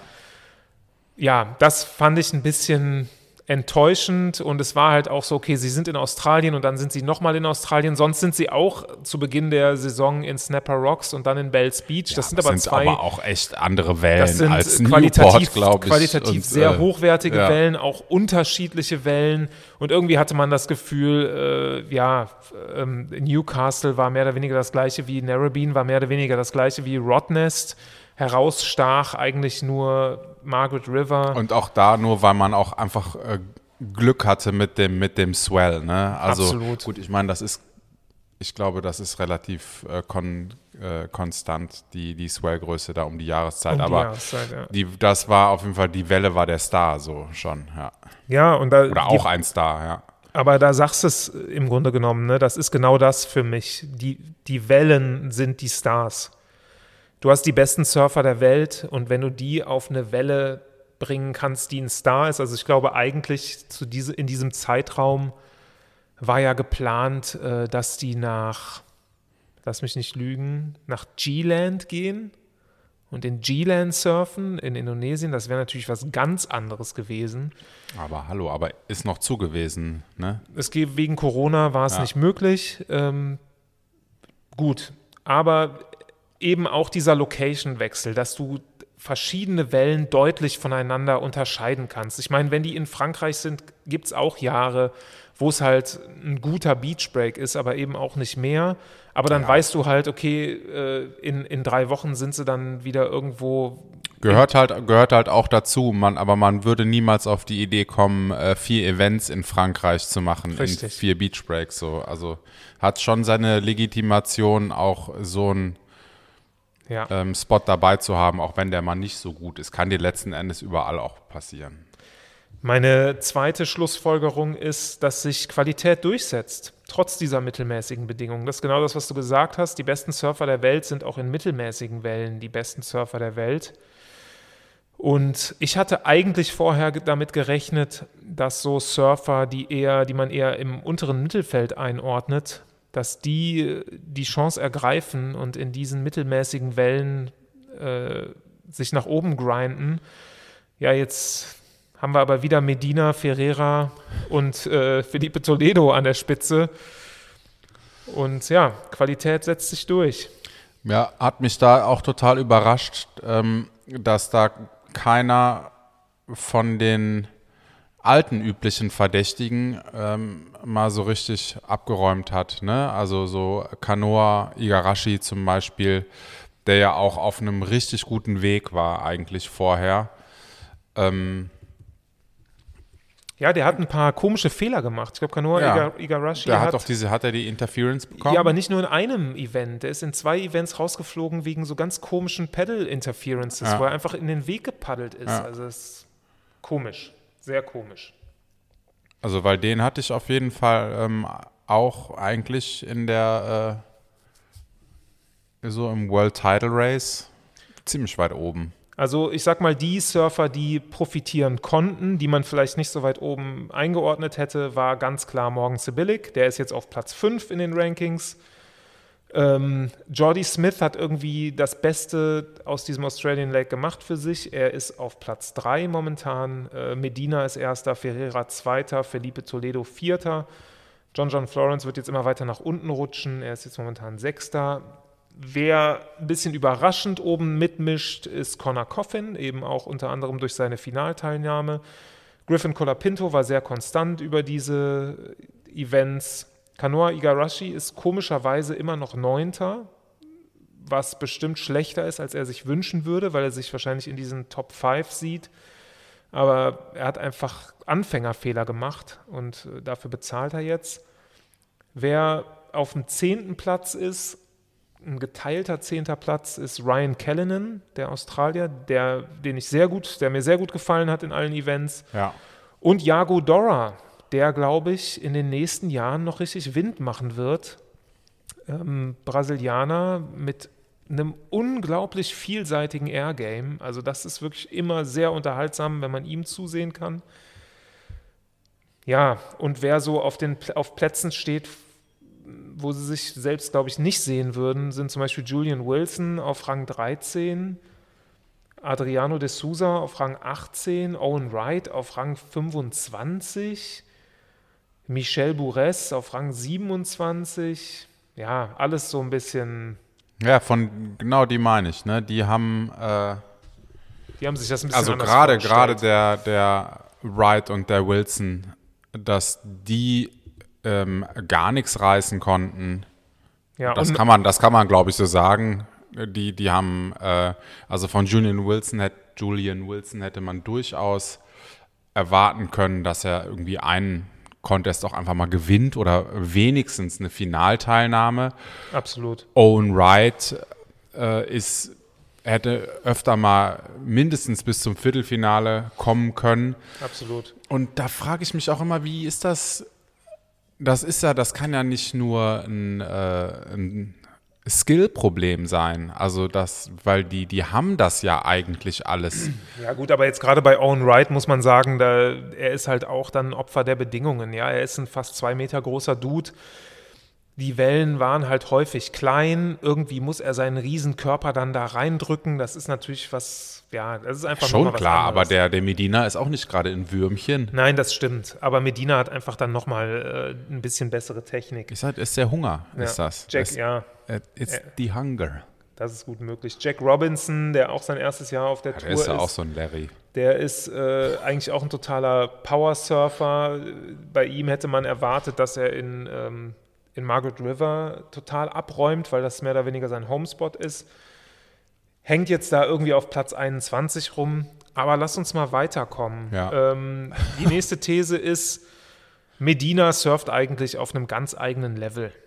Und es ist eine totale Schande, dass er in diesem neuen Contest-Format irgendwie dann in Trestles unter den Top 5 landet, als deutlich auf dem ersten Platz und dann da nochmal antreten muss und irgendwie es gut sein kann, dass er dann einen schlechten Tag hat und den Weltmeistertitel verspielt. Ja, das kann eben nicht sein, weil der halt keinen schlechten Tag hat. Also du, Ähm. du sagst, wenn es dazu kommt, dann zieht er es auch durch. Auf jeden Fall. Das ist halt das Krasse an Gabriel Medina. Das ist eh das Krasseste an dem. Also der ist ein unglaublich guter Surfer, der ist kein super stylischer Surfer, ähm, aber der hat einen, was an dem so beeindruckend ist und es ist egal, der könnte auch Tennis spielen oder irgendwas anderes machen, das spielt keine Rolle. Das ist eben, das ist so dieses ähm, Kelly Slater-Ding auch. Ja, obwohl, den würde ich. Nee, das, das musst du rausschneiden. Ähm, Hier wird nichts rausgeschnitten. und das ist dieses ähm, Niger Houston-Ding zum Beispiel auch. Das sind diese Leute, die, äh, also es gibt so, die, die haben irgendwas und wenn dann dieser Druck kommt, dann treibt die das so richtig an. Niger Houston, sehr erfolgreicher Streetskater. Ja, oder so ein Rafael Nadal. Ja, genau. Das ist so die, die, wenn bei, bei uns, bei so normalen Menschen, bei mir, ich äh, habe dann da, ich kriege dann Bauchschmerzen, ich muss dann aufs Klo gehen vor so einer Prüfung und habe da total mit zu kämpfen. Es ist auf jeden Fall eine unglaubliche Energie da in so einer Situation, das merkt jeder, glaube ich. aber nicht jeder kann das umwandeln in so ein, ähm, äh, hilf mir, Ja, in so einen äh, kompetitiven Drive. Also Ja. ne, Gabriel Medina ist eine absolute Contest-Maschine. Er ist dazu gedrillt worden von seinem Schwiegervater Charlie. was ist mit dem eigentlich? Ich Ja, habe das- mich die ganze Zeit gefragt, Ja, wo ist der denn, ich der Charlie? jetzt. Ja? Charlie ist out of the game. Nee. Ja, Charlie ist raus. Medina hat sich nämlich von seinem Schwiegervater getrennt, der immer wie so ein aufgeregter. Tenniscoach Ja. am, am, äh, am Rand stand und ihn angebrüllt hat, der ihn auch äh, dazu verleitet hat. Wann war das? Ich glaube, das war in der 2019er Saison. Diese, diese unglaubliche, ähm, wo der diese Interference bekommen hat, Genau, weil er, wo ja? Med- Medina wusste, auch wenn er dem anderen jetzt reindroppt äh, und eine Interference kriegt, ist sein, sein Wellen, seine Wellenpunktzahl immer noch hoch genug, um äh, durchzukommen. Und dann hat er es einfach eiskalt gemacht. Das war, glaube ich, gegen. Lass mich nicht lügen, ich glaube, es war gegen Caio Ibelli, also auch ein Brasilianer, oder gegen Ja. Seth Moniz, einer von den beiden, ich weiß jetzt gerade nicht mehr. Jedenfalls, der andere paddelt an, will die Welle surfen und Medina droppt ihm einfach rein. Und, und Charlie steht, wissentlich, was dann ja, passiert. Charlie steht am Strand und ruft halt äh, irgendwie, wei, wei, wei, wei. Naja, Charlie, äh, Medina hat sich von Charlie losgesagt. Charlie ist nicht mehr Medinas Coach Okay, finde ich gut. und das seit dieser Saison oder seit diesem Australian Leg. Charlie, Medina macht auch einen anderen Eindruck. ja, und Medina hat nämlich auch geheiratet in der Zwischenzeit. Ah, okay. Und er ist, hat jetzt immer seine Frau dabei. Ja. Und er hat eben nicht mehr Charlie dabei, der ihn nur rumstresst und ihn irgendwie zu diesem, ich weiß nicht, Charlie war immer so wie dieser dunkle Lord. Und, und äh, Gabriel Medina war so sein Sith-Schüler. Ja. Und mir hat diese Rolle von Gabriel Medina total gut gefallen, dass er so dieser ultimative Bösewicht war, der alle Regeln, die im Buch stehen und ja zu seinen Gunsten auslegen kann in jeder Situation. Und jetzt wirkt er total befreit, wirkt total entspannt, auch in diesen Interviews nach den Heats. Und ist natürlich immer noch ein kompetitives Monster, aber er ist befreit. Er, ist, er hat sich selbst gefunden, er hat, trägt jetzt einen Ohrring, er, ja, der ist mir auch aufgefallen, ja. er macht sein eigenes Ding, er ist mit seiner Frau unterwegs, er fühlt sich wohl. Er hat äh, jetzt den ehemaligen Coach von Mick Fanning, ja. Andy King heißt er, glaube ich. Hat der Und- was mit dem Kaius King zu tun eigentlich? Weißt du das? Ob das der Vater ist zufällig? Das sagt mir nichts. Okay. Jedenfalls, äh, das ist eine Kombination, die gut funktioniert. Und äh, ja, er ist auf einem anderen Level unterwegs und ich hoffe, dass es so ist, wie du sagst. Äh, wenn er dann äh, in, nach Trestles geht und wirklich mit Abstand Erster ist, dass er dann auch deutlich gewinnt. Aber ich glaube, dass die World Surf League das auch hofft. Aber wir werden sehen. Denn Wir sind gespannt, auf jeden Fall. Soweit ich weiß, ist es so, der fünfte surft gegen den vierten, der dritte surft gegen den zweiten, die beiden Sieger surfen gegeneinander, wer ins Finale kommt und im Finale wartet dann Medina. Das heißt, Medina muss dann nur einen Heat surfen bei diesem ganzen Event und das ist vielleicht nicht unbedingt von Vorteil. Ne? Das stimmt. Das ist, eigentlich ist es ein Nachteil. Oder nicht eigentlich, sondern das ist ganz bestimmt ein Nachteil, weil es immer besser ist, ähm, mehrere Heats zu surfen, um reinzukommen. Um in den also du, genau, kommen, du ja. musst halt einfach auch dieses, dieses kompetitive Monster, das er ist, muss er auch erstmal richtig ins Leben äh, rufen. Deshalb ist es eigentlich kein Vorteil, nur einen Heat surfen zu müssen. Absolut, sehe ich ganz genauso. Aber ich glaube, dass das äh, für ihn kein Problem ist. Also ich kann mir das einfach nicht vorstellen. Okay. Der ist so Ich, kopfstark, hoff, der ich, Junge. hoffe, ich hoffe, du hast recht. Ähm, dann meine vierte These, lass uns das jetzt kurz noch abrunden. Äh, John, ohne John John, ohne John John Florence ist die Tour nur halb so interessant. Das haben wir ja im Grunde genommen Haben wir schon abgeklärt besprochen, ja. Ohne Jean Jean ist es nur Ja. halb so toll. Weiß gegen Weiß oder Ja. Schwarz gegen Schwarz. Es muss halt immer den Konterpart geben. Ja, und ich meine, er ist halt einfach, er ist der aufregendste Surfer der Tour. Ja. Man muss es einfach sagen. Ja, er er ist- hat den X-Faktor. Den haben den einfach nicht alle. Ja.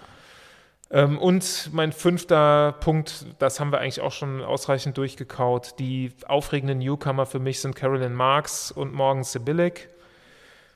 Das äh, wäre es von der World Surf League. Ähm, der andere Contest, der gerade stattfindet, ist die findet jetzt gerade in diesem Moment statt. Wir könnten es hier theoretisch parallel laufen lassen. Sind die World Surfing Games der International Surfing Association und da geht es darum, dass die letzten olympischen Teilnahmeplätze vergeben werden für Surfen. Surfen ist das erste Mal olympisch bei dem, beim, äh, beim, nächst, beim nächsten Olympia und ja, das findet da statt. Also es wurden schon einige Plätze vergeben, äh, resultierend aus den Ergebnissen der 2019er Tour. Und jetzt gibt es noch sieben Plätze für die Damen und fünf Plätze für die Herren zu vergeben. Und das Interessante ist aber, auch die, die schon qualifiziert sind, müssen trotzdem dort teilnehmen, weil sie sonst zwar für die Olympischen Spiele qualifiziert, aber nicht teilnahmeberechtigt sind. Das hat, sich irgendwer, das hat sich irgendwer ganz schlau ausgedacht. Das Ganze findet gerade in El Salvador statt. Ganz stolz äh, wird von der International Surfing Association auch immer wieder geclaimed, äh, dass wir es zu tun haben mit über 250 Surferinnen und Surfern aus 51 Ländern.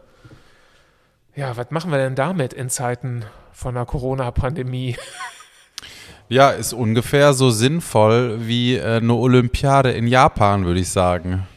Das Ganze ist irgendwie auf, ja, ich weiß nicht, irgendwie ist es ein bisschen irre und ich bin da total hin und her gerissen, weil das natürlich total krass ist. Es hat jetzt auch schon Corona-Fälle gegeben, da in diversen Teams. Und die ich meine, die gibt es halt auch so, die Corona-Fälle. Also das ist ja jetzt so, und auch unnötige Corona-Fälle. Also es gibt, ne, man sagt dann, also das Wort damit wollte ich nur vorwegnehmen, dass jetzt irgendjemand behauptet, ja, ja, okay, aber die wären vielleicht einfacher vermeidbar gewesen. Da naja, man muss ja schon sagen, die World Surf League hat aus ihren Fehlern gelernt nachdem äh, das in Pipe so schief gegangen ist. Das hat jetzt alles wunderbar geklappt auf diesen vier Events äh, in Australien. Und bei der International Surfing Association klappt es halt nicht, nicht so richtig. Und jetzt ist die Frage, was macht man damit? Äh, ja, ich bin da total hin und her gerissen, weil ich diesen Event an sich total spannend finde. Ich finde es so aufregend und es ist genau das, was mir bei diesen World Surf League Events so gefehlt hat. Es ist eine aufregende Welle. El Sunsal in El Salvador ist ein rechter Point Break, der recht ähm, schlapp ist in der Mittelsektion, aber eine gute Startsektion hat und eine gute Inside Section. Und etwas links davon ist eigentlich die spannendere Welle, das ist äh, La Bocana oder El Tunco auch genannt, ist vornehmlich eine linke, hat aber auch je nach Gezeitenstand eine rechte Kante, erinnert so ein bisschen an Trestles und die Wellen sind einfach aufregend, weil sie gerade heute auch richtig groß sind, oh, ja. weit über Kopf in den Sets und auch das Teilnehmerfeld macht das Ganze super interessant. Da sind eben, es sind World Surfing Games, das heißt Nationalteams sind dort. Man hat Ukrainer dort, die jetzt zum ersten Mal dabei sind. Man kann dem afghanischen Surfteam zusehen. Man kann natürlich dem deutschen Surfteam, Team Kuckhausen, zusehen. Äh, es ist ein unheimlich bunter Mix. Die Griechen sind dabei. Also ich habe schon die absurdesten Heat-Konstellationen mir angeguckt. Ja, und das, es ist exotisch, es ist aufregend, die Welle ist aufregend. Und deswegen äh, Corona hin oder her. Ich bin irgendwie auch ein Fan von diesem Event. Und gerade auch äh, unsere deutschen Surfer, von denen ich gar nicht so viel wusste im Vorfeld, sind echt beeindruckend. Ich weiß nicht, hast du dir äh, ein paar von den Surfern angeguckt? Ja, du hast mir ja in Vorbereitung hier auf dieses, auf die Nummer hier ein paar Videolinks geschickt. Die habe ich mir angeguckt. Ich war von dem, ähm, was ist der? Leon Glatzer. Leon Glatzer ziemlich beeindruckend. Also das war schon. Also Leon Glatzer ist äh, echt ist Top ein deutscher, Level Surfing. Ein deutscher Surfer, der glaube ich in Costa Rica lebt und dort auch sehr viel in Pavonis surft. Und immer wieder wirklich wahnsinnige Clips auf Instagram postet, wo man wirklich denkt, wow, also das ist nicht weit von CT-Level entfernt. Vielleicht lehne ich mich damit jetzt ein bisschen weit aus dem Fenster, aber nee, ich sag's nee, einfach. Nee, die Clips mit den Clips, wenn man sich die Ja. anguckt, das ist äh, Und auch jetzt im Contest ist er schon durch Runde 3 durch. Hat da auch jetzt in Runde 3, ja, da waren ein paar, äh, ich habe es jetzt nicht mehr im Kopf, aber da waren ein paar dabei, ich glaube unter anderem auch Leonardo Fioravanti in seinem Heat. Also er hat es geschafft, sich da durchzusetzen, äh, ist jetzt in Runde 4. Wer noch im Team ist, jetzt haben wir mit den Herren angefangen, ich finde das Damenteam fast noch spannender, aber da kommen wir gleich zu. Marlon Lipke, den kennt man, der war 2000, äh, hat sich glaube ich 2006 qualifiziert für die World Surf League oder damals war es noch die ASP Surf hat auf Tour. jeden Fall ein Jahr auf der Tour mitgesurft, ne? Er war, er war ein Jahr auf dem allerhöchsten Level. Und da muss ich jetzt kurz erzählen, ich habe mir seinen Heat in, in Runde 1 angeguckt, bei, jetzt bei den World Surfing Games. Da hatte er noch keine Welle und der Heat hatte noch zwölf Minuten. Dann ist er seine erste Welle gesurft, das war direkt die, erste, die beste Welle des Heats, war irgendwie eine 6,3 oder irgendwas. Damit hat er sich schon an äh, die erste Stelle gesetzt, wobei man sagen muss, den anderen drei hätte es dann gereicht, eine 2 oder 3 zu surfen und dann wären sie halt äh, rangekommen. Dann hat er seine zweite Welle gesurft und dann hatte, waren im Heat noch drei Minuten Zeit, aber er ist gar nicht wieder rausgepaddelt. Er ist einfach direkt an Land gepaddelt, weil er halt wusste, das reicht jetzt, äh, besser wird's nicht. Also total abgezockt. Ich fand Das das, ich- ich fand, das war eine abgezockte Vorstellung Ja. von einem sehr erfahrenen Surfer. Marlon Lipke ist Jahrgang 1984, der ist eher so unsere Kante. Deswegen bin ich froh, dass auch so die Altherrenfraktion vertreten ist. Er ist ein sehr erfahrener Mann, muss jetzt leider, ähm, ich glaube, er ist in Runde 2 dann auf dem dritten Platz knapp gelandet, muss jetzt in die Rapper-Charts. Hat also in die, bezahlt dafür, dass er einfach rausgegangen ist. na, ich glaube ich glaub nicht. Das ist, er, er, er war in Doch, einem sehr das war starken schlechtes Karma. er war in einem sehr starken Heat in Runde 2 und muss jetzt in die Trostrunde. Ähm, der dritte Surfer bei den Herren äh, im Team Deutschland ist Dylan Grön, der äh, in Portugal lebt. Ein relativ großer Surfer, hatte ich das Gefühl, der unheimlich präzise surft. Also ich war, ja, ich war sehr unterhalten und sehr beeindruckt von seinem Heat in der ersten Runde, wo er super präzise gesurft ist. Ähm, hat dann in Runde 2, glaube ich, relativ, also ein bisschen zu spät seine zweite Welle gekriegt, nämlich nach dem Signalhorn. Die galt dann nicht Ist mehr. da dieselben Regeln wie in der WSL? Man muss auf die Füße kommen Äh, vorm ja, Horn. genau. Ja, und äh, ja, muss jetzt auch in die Trostrunde, aber da mache ich mir keine Sorgen, der wird noch ein paar Runden weiterkommen. Aber jetzt zu den Damen, die finde ich den Hammer. Noah Klapp, eine 17-jährige äh, Deutsche, die in Kalifornien lebt. Also unfassbar gut, unfassbar starke Surferin, die in ihrem Runde 2 Heat, den ich heute oder gestern gesehen habe, unter Druck war und weit hinten lag von ihrem Score her, dann noch einen Priority-Fehler gemacht hat. Also sie wäre eigentlich dran gewesen, äh, hätte sich eine Welle aussuchen können. Bei, der, bei diesen World Surfing Games ist es ein bisschen anders als bei der World Surf League. Sobald du versuchst, also sobald du eine Welle versuchst anzupaddeln, verlierst du deine Priority. Du verlierst deine Vorfahrt.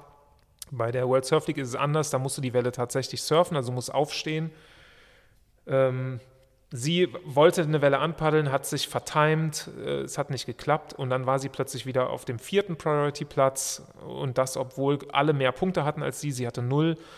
Und dann hat sie halt noch irgendwie zwei Wellen gekriegt, ist die unter diesem riesigen Druck perfekt gesurft. Also ich bin total umgehauen davon.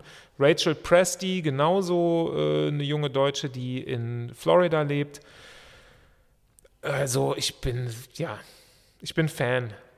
Eine, also ihr Heat, äh, ihr, ihr Heat-Score aus Runde 1 war direkt in den Top 5 aller Damen äh, aus Runde 1. Sehr stark. Sie muss, glaube ich, aber jetzt auch, nach Runde 2 in die Trostrunde. Dasselbe gilt für Camilla Klemp, die Runde 1 weitergekommen ist. Sie lebt in Portugal, ähm, aber eben auch jetzt in die Trostrunde muss. Das waren alles knappe Kisten. Ich finde diesen Event super bunt, super spannend. Da, es lohnt sich da mal einzuschalten. Ähm, was noch erwähnenswert ist, dass jetzt, äh, wir haben ja schon gesagt, Wir haben ja schon gesagt, dass äh, die Surfer, die schon über die World Surf League qualifiziert sind, trotzdem da teilnehmen mussten. Und da sind jetzt einige schon abgereist, nämlich unter anderem Gabriel Medina nach seinem Runde 1 Heat, wo er natürlich auch wieder total einen abgerissen hat mit riesigen Airs und allem.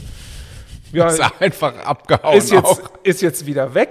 Äh, Carissa Moore genauso, die äh, Weltmeisterin, amtierende ähm, World Surf League Meisterin Weltmeisterin. Äh, Aber dann, das ist auch eine komische Vermischung jetzt hier von, ähm, von Sport und Politik einfach wieder, oder? Das ja. ist doch, ich meine, du bist doch die, die Leute, dass die, die mussten halt da hinkommen aus einem bestimmten Grund. Dann haben sie da quasi ihr, ihre Minimalanforderungen erfüllt. Richtig. Also Schwarzbrot-Taktik, ne? Ja. so wie früher in der Schule vom Mathe-Test. Ja, irgendwie mit und, 3 minus durchrutschen. Ja, ja, und halt, äh, oder einfach nur da sein, weil es mündlich ist, keine Ahnung. Und dann halt, äh, tschüss. Absolut.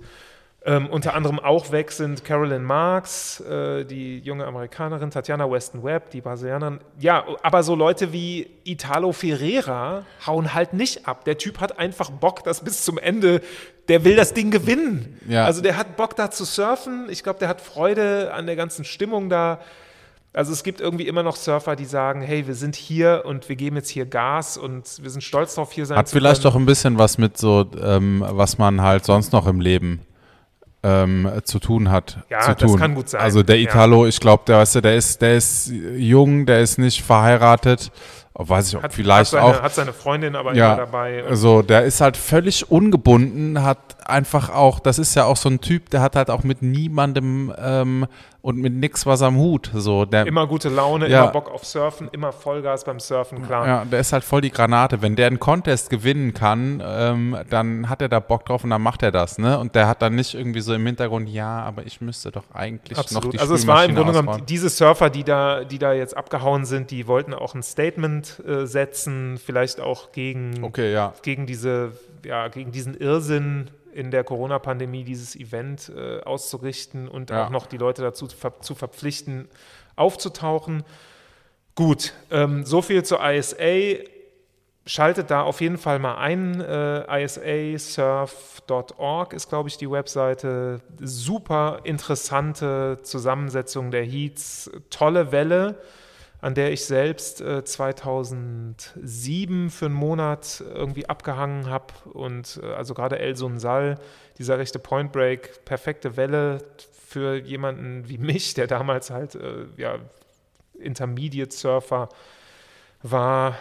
Hat richtig Spaß gemacht, ist für mich irgendwie mit viel Emotionen verbunden, viel Positiven. Genau.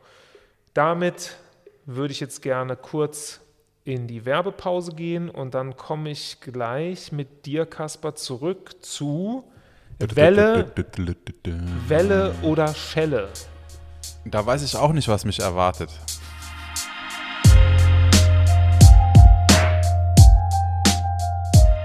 Okay, Kaspar, willkommen zurück zu Welle oder Schelle. Die Idee des Ganzen ist sehr einfach ich gebe ein kurzes Statement ab und du musst mir sagen, ob das eine Welle ist, also was Gutes, oder ob es eine Schelle ist. Also zack, weg damit. Äh, viel mehr dazwischen gibt es nicht. Und äh, genau, ich werde dann. Wo wir wieder bei Schwarz und Weiß wären. Genau, also Graustufen äh, können, können, wir zwischendurch mal zulassen, aber sie sind grundsätzlich äh, unerwünscht. Ich fange mit was Einfachem an. Welle oder Schelle? Liegeräder. Komisch, dass du mich das fragst. Mir ist nämlich letztens ein junger Typ auf einem Liegerad entgegengekommen und ich habe mich genau das gefragt. Ich habe es mich, ich, Du hast dich äh, gefragt, ist es, ist es cool ist oder nicht? Ist es cool oder ist es nicht cool? Der, der hat da so auf seinem Rad gelegen, hat da so einen Kaffee beigetrunken und das sah mega relaxed aus, aber irgendwie habe ich gedacht, nee, ja, aber wie, der hat einen Kaffee getrunken, hat er beide Arme frei gehabt, oder? Ähm, nee, der hatte so einen Arm, der, der Lenker, der hat, ist ja, der Lenker war so unterm Sitz, gibt es da unterschiedliche Modelle. Und dann hat er halt mit der einen Hand so den Lenker, das war so ein Sonntag, sonniger Sonntag, und der fuhr mit seinem Kumpel da lang, der Kumpel auf einem normalen Rad, das, das hat auch einen Kaffee in der Hand gehabt, war ein bisschen anstrengend. Und der lag da halt so in seinem Sessel und ist da lang geradelt mit dem äh, Kaffee in der Hand. Sah ziemlich relaxed aus, aber Hatte der eine Fahne? Also hatte das Fahrrad eine Fahne? Nein, das Fahrrad hatte keine Fahne. Und dann habe ich mir gedacht, es gibt so Nischenprodukte, die ähm, einfach nicht weggehen. Das heißt, die haben irgendwie ihre Berechtigung. Ja, man, hat, man sieht auf der Straße nicht mehr Liegeräder als vor 20 Jahren. Ja, also es anscheinend, wenn man das einmal ausprobiert hat, ist das cool, aber für mich trotzdem ähm, Schelle. Ich weiß auch nicht, hatte das Liegerad, das du gesehen hast, zwei Vorderräder und ein nein, Hinterrad? nein, nein, das war ein äh, Also es hatte ein Vorderrad, ein Hinterrad. Ja, vorne ein kleineres, hinten ein größeres, dann so eine lange Stange in der Mitte, wo alles drauf montiert war. Und der Sitz oben, oben drauf. Und da lag der Typ ziemlich relaxed drauf, hat seinen Kaffee getrunken und ist da lang gefahren. Sah entspannt aus, aber äh, ist, also das ist nicht meine Art, Fahrrad zu fahren. Was, wie ist das denn dann an der Ampel? Da muss man dann ein Bein so raushängen aus Ja. seinem Bett. Ja. Ist so ein bisschen wie morgens 7 Uhr, Zeit aufzustehen. Auf jeden Fall ist wahrscheinlich auch blöd, weil einem dann die Unterhose vielleicht hochrutscht und so. Die kann man dann nicht so ohne weiteres wieder runterschieben. Also ich, ich habe äh, mich das gefragt, äh, genau wie du, genau dieselbe Situation. Ich war unterwegs äh, mit einem meiner Kinder und stand an der Ampel. Plötzlich hält dieses Liegerad neben mir und man muss so runtergucken zu denen. Und das ist irgendwie, ich weiß auch nicht. Also für mich ist es auch eine eindeutige Schelle. Mir hat sich die Faszination des Ganzen noch nicht so ganz erschlossen. Und ich finde beim Fahrradfahren eigentlich schön, dass man etwas aufrechter ist. Man hat einen guten Überblick im Verkehr. Und ich wüsste nicht, warum man irgendwie auf Autotürhöhe da rumflitzen Nee, möchte. mal, also von dieser ganzen Verkehrssicherheit mal ganz abgesehen, äh, Ja. Schelle. Okay, wir sagen beide Schelle. Ähm, das nächste, was ich für dich habe, ich muss gerade überlegen, wie ich das, wie ich das äh, ausdrücke. Ein schrottreifes Auto auf eBay Kleinanzeigen verkaufen und es auch als eindeutig schrottreif deklarieren. Welle oder Schelle? Völlig in Ordnung. Also auf jeden Fall Welle.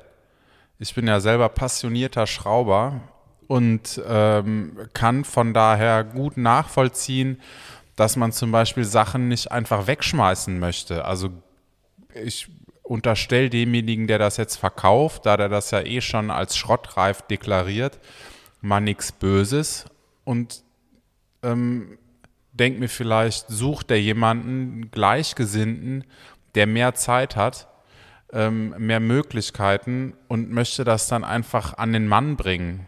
Und wenn sich jetzt, es gibt ja, wer schon mal versucht hat, ein altes Auto zu verkaufen, der weiß das. Es gibt immer zwei Arten oder eigentlich drei. Es gibt den Geschäftsmann, der das kaufen möchte. Ähm, es gibt denjenigen, der sich auskennt und es gibt den Romantiker. So, und Okay, warte, dann muss ich, wenn du jetzt schon Romantiker sagst, äh, dann muss ich dir direkt, also bei dem, ich habe ein bestimmtes Auto im Kopf, ich werde dir gleich die Anzeige vorlesen. ja, Es handelt sich bei dem Fahrzeug um ein Kia Carnival. Sagt dir das was? ja klar. Das ist so ein. Äh, Ist doch kein so Auto ein, für Romantiker. Eben, es ist so ein riesiger Family Van. Und der Grund, warum ich dir die Frage überhaupt gestellt habe, ist, äh, da hat jemand dieses Auto eingestellt. Das ist eindeutig ein Surfer. Und die Anzeige ist vom 15. April, ist betitelt mit rollendes Stück Scheiße mit glücklos Wunschpaket. Ausrufezeichen, Ausrufezeichen, Ausrufezeichen. Kein Scherz. Für 100.000 Euro Verhandlungsbasis. Ja, okay. Der Kia Carnival hat 370.000 Kilometer. Das ist schon mal erstaunlich. Erstzulassung April 2008. Kraftstoffart äh, Autogas. Und jetzt lese ich dir die Anzeige vor. Schnapper reduziert. 100.000 ist ein Tippfehler, sieht aber witzig aus. Absolutes Scheißauto zu verkaufen. TÜV abgelaufen und lange Liste an Reparaturen. Fast alles ist Scheiße dran. Der Siebensitzer hat nur noch zwei Sitze. Die anderen fünf liegen noch in Portugal und können dort abgeholt werden. Vor 5000 Kilometern wurde der Motor general überholt, weil ich mit der Scheißkarre in Frankreich liegen geblieben bin. Nach dem Kopfschaden wurde er also noch einmal repariert und hat mich dann tatsächlich nach Portugal gebracht. Musste den Kübel Entschuldigung, musste den Kübel Kotze dann wegen dem scheiß Corona-Lockdown stehen lassen. Und ein Freund hat sich geopfert, die Karre wieder nach Deutschland zu fahren. In Klammern, ich bin heilfroh, dass er lebendig angekommen ist. In dem Fahrzeug wurde geraucht, gekifft und ab und an hatte ich einen Mitfahrer, der den Teppich vollgesabbert hat. Klima hat er. Funktioniert nur nicht. Bremsen sind top, trotzdem leuchtet die Bremsklotzlampe beim Bremsen. Sitze sehen ranzig aus und müffeln tut es darin nach Schlafsack. Ich hatte eine Menge, Zeit, eine Menge Spaß mit der Karre. Allerdings habe ich mich zehnmal mehr darüber geärgert. In Portugal habe ich immer an einem Hang geparkt, damit ich ihn nicht anschieben musste, um ihn zu starten. In Klammern, Anlasser wurde dann überholt und funktioniert. Hat auch eine neue Lichtmaschine. Also eine gebrauchte, aus einer anderen Schrottkarre. Eine originale war nicht zu finden. Die wurde dann angepasst und nun reißt alle 1000 Kilometer der scheiß Keilriemen. Steht original so bei eBay Kleinanzeigen oder stand also, so. Das kann man, kann man kann die, brauchst nicht weiter vorlesen. Doch, doch, muss ich. Ja? Warte, warte, okay. warte. Ausrufezeichen, Ausrufezeichen, Ausrufezeichen. Das Ding ist kein Frauenmagnet. In meinem Besitz kam es in der Karre nie zu sexuellen Handlungen, zumindest nicht mit anderen Beteiligten. Einmal tief durchatmen. Sollte sich also doch ein Trottel finden, diesen Schrotthaufen zu kaufen, viel Spaß mit überteuerten Ersatzteilen und der Unzuverlässigkeit eines Esels. Ich entschuldige mich für den Vergleich bei allen Eseln. Allerdings. Schick mir einfach ein Angebot per Nachricht. Ich ziehe dann den Gewinner die nächsten Tage und mach dich Spinner berühmt. dann noch, äh, ja, eigentlich ganz nett, alles über 1000 Euro wird an Ozeankind e.V. gespendet. Ähm, dann gibt es noch eine kleine Anekdote, das lassen wir mal. Hab vergessen zu erwähnen, dass die seitlichen Schiebetüren nach längerer Standzeit nicht mehr schließen. Eventuell gehen die dann beim Beschleunigen wieder auf. Ja, super.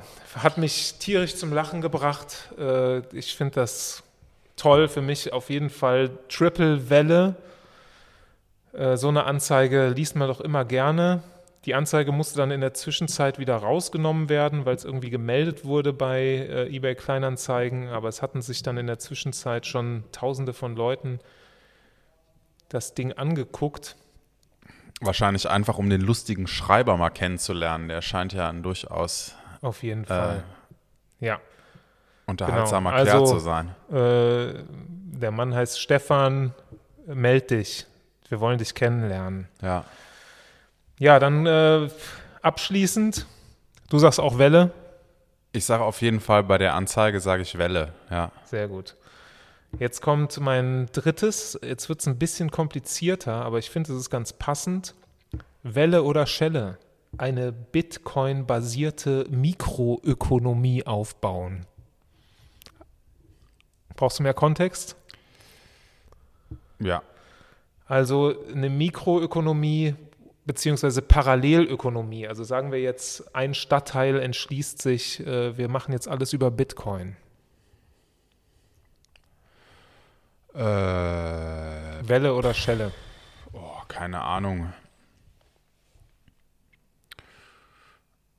Ist, kein, ist mir eigentlich egal. Ich weiß okay, ja nicht, also ich bin kein, äh, ich habe mit Bitcoin irgendwie nichts am Hut.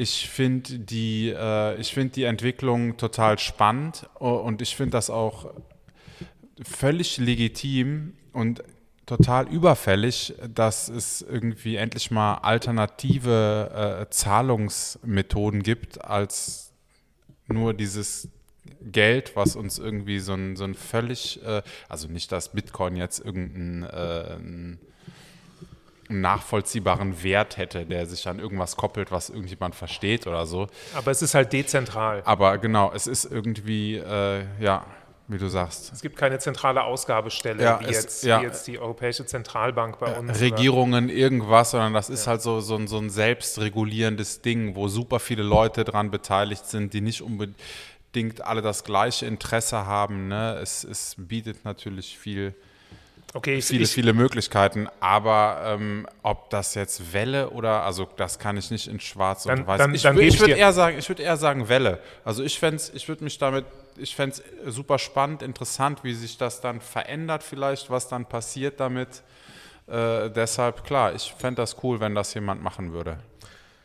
Also der Grund, warum ich das sage, ist die Gegend, in der gerade die International, äh, also die World Surf, World Surfing Games stattfinden.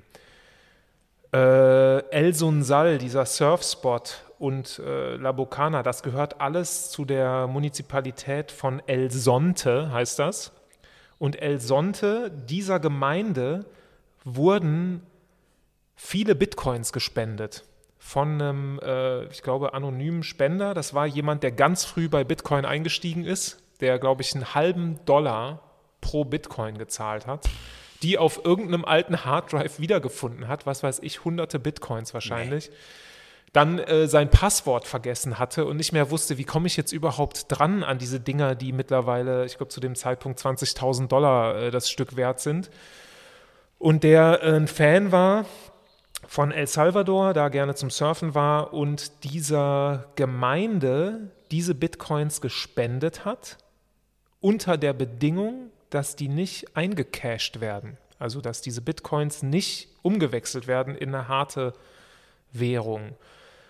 Und so kam es dann dazu, dass man da so Community Services machen konnte, also irgendwie sich kümmern um Parks, sich kümmern um alles, was so anfällt in einer Gemeinde, die chronisch klamm ist und dafür mit Bitcoins bezahlt wurde, die man dann wiederum bei allen, sobald das Geld ein bisschen verteilt war, also die, die Bitcoins, bei allen äh, lokalen äh, Shops und Geschäften eben eintauschen konnte.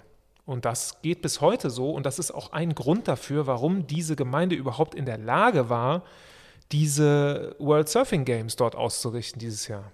Und darüber hat noch keiner berichtet von allen, die ich gesehen habe. Und deswegen ist das eine super fette Welle für mich, Ja, weil das irgendwie zeigt, man kann mit so einer ausgedachten oder mit so einer virtuellen Währung einen reellen Effekt erzeugen. Und das finde ich super faszinierend.